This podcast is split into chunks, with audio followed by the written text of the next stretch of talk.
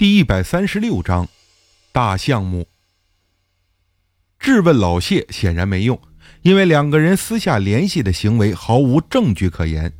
就算我去广州找到黄老板，他也不会承认的。但就这么算了吗？看到黄老板的酒楼继续以这么残忍的方式烹饪动物，我心里就十分不舒服，恨不得能打他一顿才出气。当初在黄老板刚找我的时候，方刚就给我报过价。可后来我并没有找他，而那时他的脚已经好了。后来方刚打过两次电话给我，问我为什么最近都没有接什么生意。我找借口搪塞过去。现在回想起来啊，真是有点对不起方刚这老哥。因为从黄老板最开始给我打电话，直到我发现他酒楼仍然在营业，之间已经过去几个月。在这段时间，我和老谢有过不少次合作，比和方刚合作的次数多。这其中有双赢的生意，也有被老谢忽悠的案例，但看在这家伙报价总是比方刚低的份上，我也就忍了。可当我发现老谢居然跟我的客户私下联系时，却并没有特别愤怒，因为在这段时间，我对老谢又有了更深的认识。那些事情在接下来的讲述中会继续回忆，是后话了。对于黄老板这个事儿，我却毫无办法。甚至让我怀疑“人性本善”这个论调是否正确，因为之前我可是坚信不疑的。古时候人最怕的就是野兽，什么豺狼虎豹，唯恐避之不及。几百几千年过去，社会在发展，人类成了地球的主宰，反过来开始把这些仇敌当成食物和玩具对待。老虎和饿狼这些人类的天敌，居然都开始躲避人类了，这是人类的成功还是失败？我们到底该高兴还是悲哀呢？下面要说的这个事儿还是和钱有关。其实干这行所遇到的所有客户，其目的无非有三种：钱、权、色。那些高考生也多少沾了权的边儿。上名牌大学不也是为了有个好前途吗？当然，这三种东西合在一起就是欲望二字。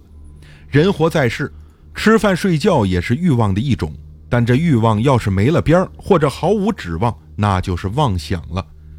同行是冤家，那个时候，凡是我在论坛里发的帖子，底下的回复中都有大量的谩骂。虽然没有挨个核实，但其中至少有八成以上都不是义正言辞的批评，而是同行的搅和。但真正的顾客都会选择发私信，因为凡是要坏你事儿的人，不可能发私信，他们的目的就是为了让别人看到留言。所以私信最可靠。那次在某论坛里看到有一条沈阳老乡发给我的私信，那是一位年轻女士，内容很长，比我发过的任何帖子都长，起码得有三五千字吧。记得那论坛的私信有字数限制，总共收到了十来条，满满当当的全是字。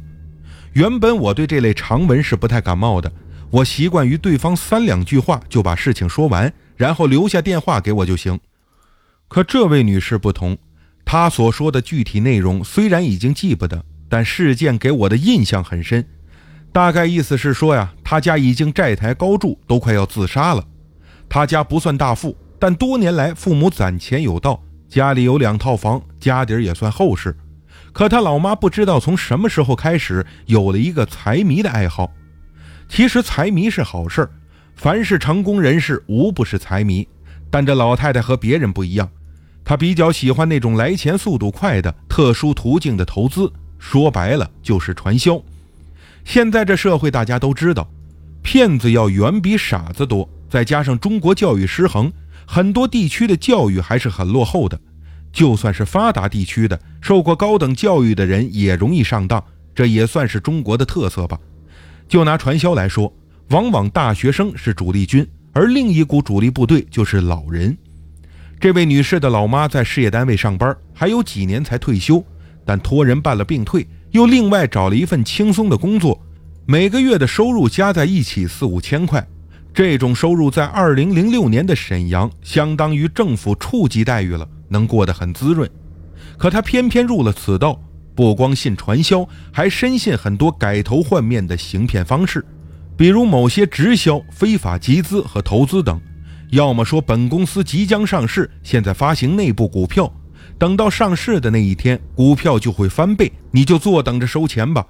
要么是假借银行的名义炒假黄金，要么加盟什么大项目。总之一句话，很少的投入就有高回报。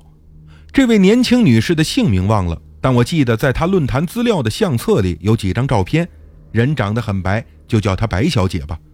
她发的那几千字长文，要是缩短成几句话，无非就是：老妈沉迷传销投资，将家中积蓄全部败光，现债台高筑无力偿还，想请佛牌转运赚钱。这些内容，我回复只有寥寥的几句，把联系方式发给她，让她给我打电话。晚上电话就进来了，白小姐声音很好听，又柔又细，可上来就哭泣，这抽抽滴滴的，听着很烦。我连忙制止，让她长话短说。经她仔细解释，才知道这位老太太并不是白小姐的母亲，而是她的婆婆。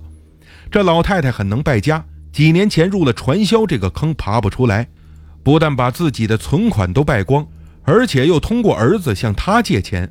白小姐不信这个东西，但她婆婆居然跑到了白小姐娘家，张嘴向亲家借钱。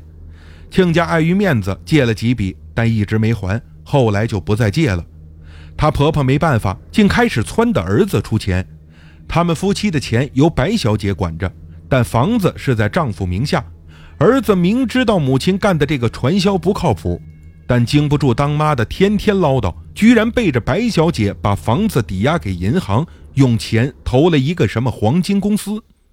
过了两个月，她婆婆哭天抢地和儿子说，那个黄金项目的老板逃跑了，找不到人。钱也打了水漂，白小姐知道后大闹一场，要和丈夫离婚。婆婆是又哭又闹，说她没良心，看到儿子婆家有难就跑，不管丈夫的死活。白小姐和丈夫的感情还是很好的，无奈之下只好拿出全部的夫妻积蓄，但也不够，在求助娘家卖了一套房子，拿出一半的房款来，把钱算是借给婆婆，还给了银行，才算了结了此事。但从此警告丈夫，不许给他老妈一分钱，房产证也由她保管。